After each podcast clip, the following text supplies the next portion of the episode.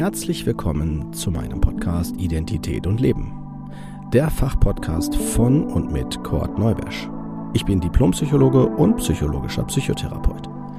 Dieser Podcast soll jeden ansprechen und dabei unterstützen, die eigene Identität anzuerkennen und die damit verbundene Autonomie zu leben. Wenn du dich jetzt fragst, was meint er damit, dann bist du genau hier richtig und ich empfehle dir, hör dir am besten die erste Folge an.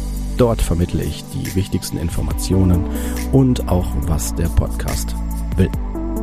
Ich wünsche dir auf jeden Fall viel Spaß und viele tolle Eindrücke. Los geht's!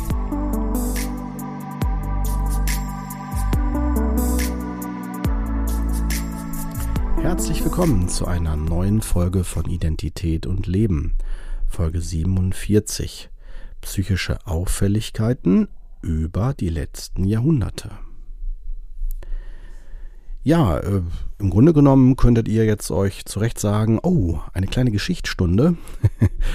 ich habe nicht den Anspruch mit der Folge jetzt äh, ein umfassendes und sehr differenziertes Abbild der, ich würde mal vorsichtig sagen, sehr komplexen Entwicklung der psychischen, ähm, ja, Daseinsformen über die Jahrhunderte und auch die menschlichen äh, Interpretationen und auch Markierungen hier äh, im Gesamten zu erfassen. Das würde deutlich den Rahmen sprengen. Ich gebe euch aber gerne eine ganz, ganz, ganz grobe Orientierung, einen kleinen Einblick und kann euch auch motivieren, mit dem Titel dieser Folge gerne mal selber auf Recherche zu gehen in, im Internet oder direkt gezielt in in der Bibliothek, dass ihr da mal schaut, was die Fachliteratur da oder auch die Geschichtsliteratur generell, ist ja auch eine Fachliteratur, da zu bieten hat.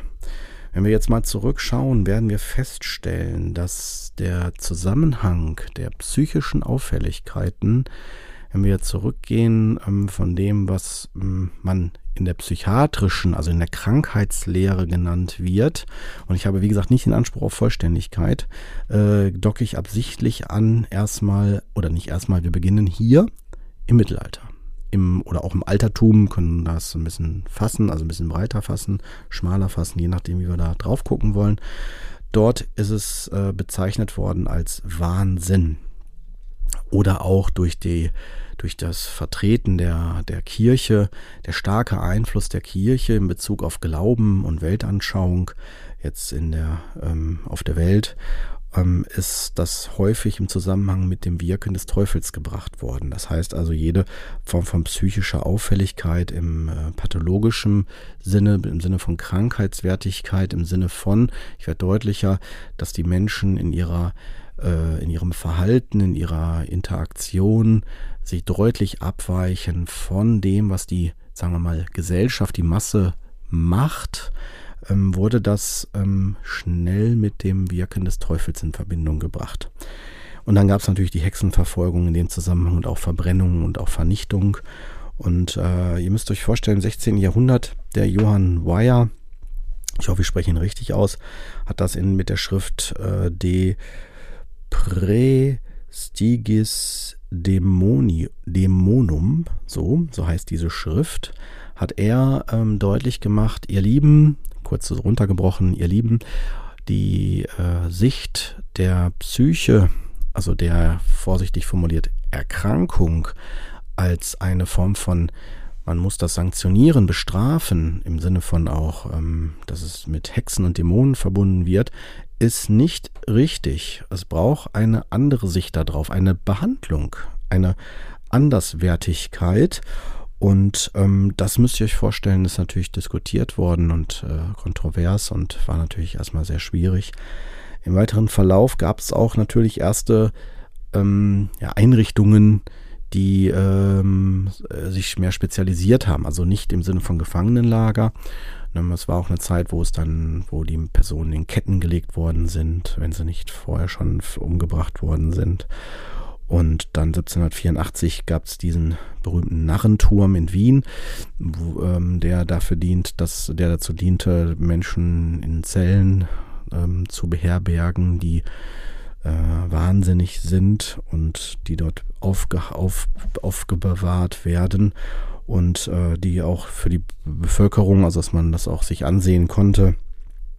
Und ja, der Georg Ernst Stahl, das war also auch so 17. Jahrhundert rum, hat dann auch äh, die, den Begriff der Seele bei somatischem Leiden, müsst ihr euch vorstellen, also wenn man von körperlichen Erkrankungen weggeht und sagt, okay, ähm, es geht hier um auch was anderes als rein nur Körper, sondern auch was, was mehr so Psyche ist, wie zum Beispiel sowas Manisches, wenn jemand in seiner Stimmung extrem gesteigert ist und deutlich über seine Grenzen hinaus im Sinne von der Kontrollierbarkeit, also eben den Kontrollverlust, wenn man in so einem Bereich denkt, ähm, dass, dass man dann da nicht sagt, das ist jetzt hier rein was Körperliches, sondern das ist an der Stelle was, was mit der Seele zu tun hat. Also er hat es versucht zu unterscheiden. Und der Philippe Pinel, ich hoffe, ich habe ihn richtig ausgesprochen, hat Ende des äh, ja, 18. Jahrhunderts ähm, hat er, müsst ihr euch vorstellen, ähm, hat er, das war so 1700, ja, nee, es war 17, genau, 1793, hat er ähm, Kranke von den Ketten befreit. Also er hat gesagt in seinen Ausführungen, Leute, die, äh, die Menschen haben ein Recht auf Behandlung. Wir müssen anders mit diesen umgehen. Man sollte sie nicht festbinden und einsperren. Und dann ab dem 19. Jahrhundert, da war auch so die Zeit, wo es die Zwangsjacken gab und auch Menschen innerhalb dieser ja, wie sagt man, Einengung durch Zwangsjacken äh, sogar gestorben sind, ähm, kam die wissenschaftliche Psychiatrie. Ich will nicht sagen, dass sie besser war, im Gegenteil, ich würde sagen, dass es auf eine andere Art auch schwierig und schlimm war. Warum? Weil es wird viel experimentiert. Ne? Und äh, wenn wir jetzt da hinschauen, äh, in dieser Zeit sind unter anderem auch körperliche Phänomene erkannt worden. Also nehmen wir mal zum Beispiel den Paul Brocker der sein Sprachzentrum, also es ist jemand, der hat festgestellt, dass das Gehirn ein spezielles Sprachzentrum hat und wenn das geschädigt ist, hat es Einfluss auf die Sprache. Und dieser Zusammenhang mit der Gehirnstruktur hat das äh, stark auf körperlich, also Psyche als Ursache, ähm, äh, als Folge von körperlichen Erkrankungen sehr auch nochmal, äh, wie sagt man, ja, ähm, festgelegt oder als eine Orientierung vorgegeben.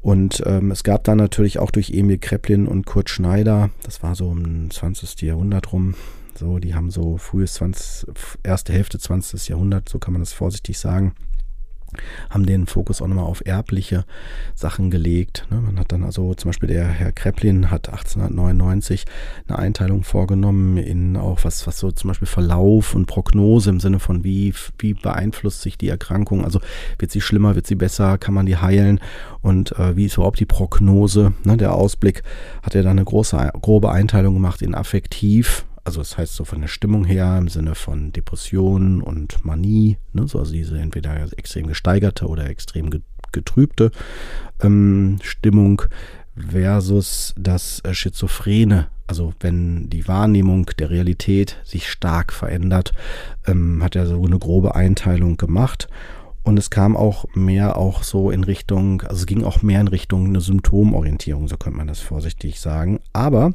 diese klassische Sicht, man könnte sagen, hier beginnt auch die klassische Psychiatrie, äh, hat dazu geführt, dass man auch durch auch die Erbforscher ähm, sagte, okay, das ist, hier gibt es Auffälligkeiten. Also wenn, wenn, wenn halt der, die Eltern was haben, haben die Kinder das auch.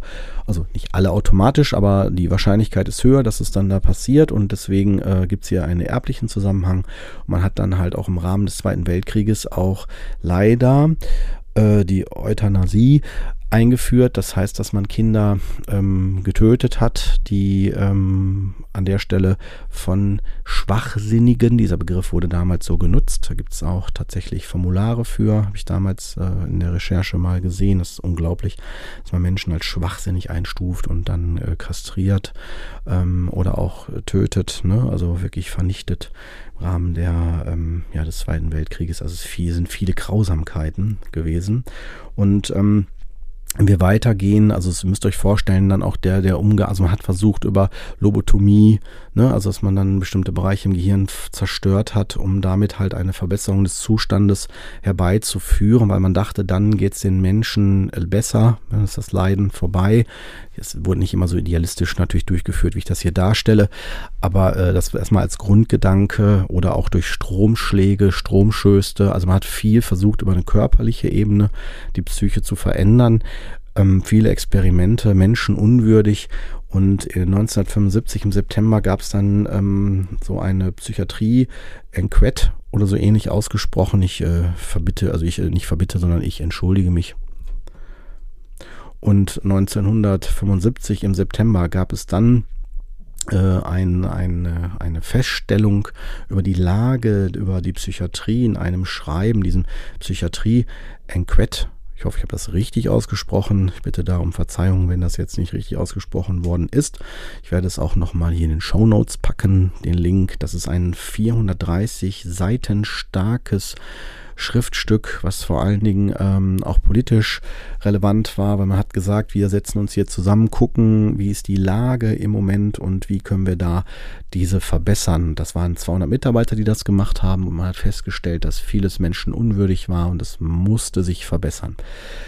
Es hat zu Reformen geführt und natürlich haben auch bestimmte Forscher ähm, im Bereich äh, der, der Therapie dazu beigetragen im 20. Jahrhundert, dass es diese groben, nicht groben, diese großen Bereiche gibt wie Verhaltenstherapie oder Psychoanalyse oder Tiefenpsychologie oder systemische Therapie und Hypnose und was nicht alles für Verfahren, die einen Einfluss nehmen auf die Behandlung und damit auch Prognose und Heilbarkeit von psychischen Störungen. So, wenn wir jetzt die Begriffe so nehmen, wie die Geschichte das tut. Und das heißt also, es ging immer weiter. Und natürlich darf man nicht verachten, auch die somatische, also die körperliche Orientierung hat 1952 rum ungefähr, ähm, auch durch die Entwicklung der Psychopharmaka, also die zufällige Entdeckung, muss man dazu sagen, der psychopharmakologischen Wirkung bedeutet, dass die Medikamente also einen äh, positiven, in Anführungsstrichen, aber zumindest, sagen wir so, symptomreduzierenden Effekt auf die Psyche ähm, auswirkt und äh, damit das auch als einen riesengroßen Schwerpunkt und Fortschritt in der ähm, Behandlung gesehen hat. Heute weiß man, dass ähm, die, diese äh, Behandlung keinen Einfluss hat auf die Heilung, sondern nur die Wahrnehmung der Symptome. Das heißt, wenn ich die Medikamente nehme, habe ich die Symptome, je nachdem, wenn sie, wenn sie gut eingestellt sind, deutlich reduziert, aber sie sind nicht weg. Sie kommen wieder, wenn ich die Medikamente nicht mehr nehme. Also es wird nur die Symptomatik behandelt, die, die Wirkung, nicht die Ursache. Ja, und dann sind wir schon angekommen im Hier und Jetzt. Und äh, ja, der Stand ist, dass man versucht, es sich weiter natürlich äh, zu info, äh, dass man weiter schaut, wie sind die Zusammenhänge, wie kann man das auch weiter ergründen, wie kann man dieses auch langfristig und positiv beeinflussen, weil äh, man weiß, dass die psychischen Erkrankungen einen enormen Einfluss haben auf die Menschen, auf die Erkrankungen allgemein und diese auch zunehmen. Ich würde behaupten, die nehmen nicht zu, sie waren schon vorher da, sie waren nur nicht so sichtbar und man hat nicht so darüber gesprochen. So in dem Zusammenhang, so will ich es mal vorsichtig sagen. Ja, in diesem Sinne lasse ich euch auch mit diesen Impulsen zurück und äh, lasst sie mal sacken. Wenn ihr interessiert seid, hört gerne weiter rein, vertieft das gerne. Da gibt es ganz viele spannende Sachen zu, kann ich euch sagen. Und es lohnt sich und wir hören uns, sofern ihr mögt, dann nächste Woche wieder.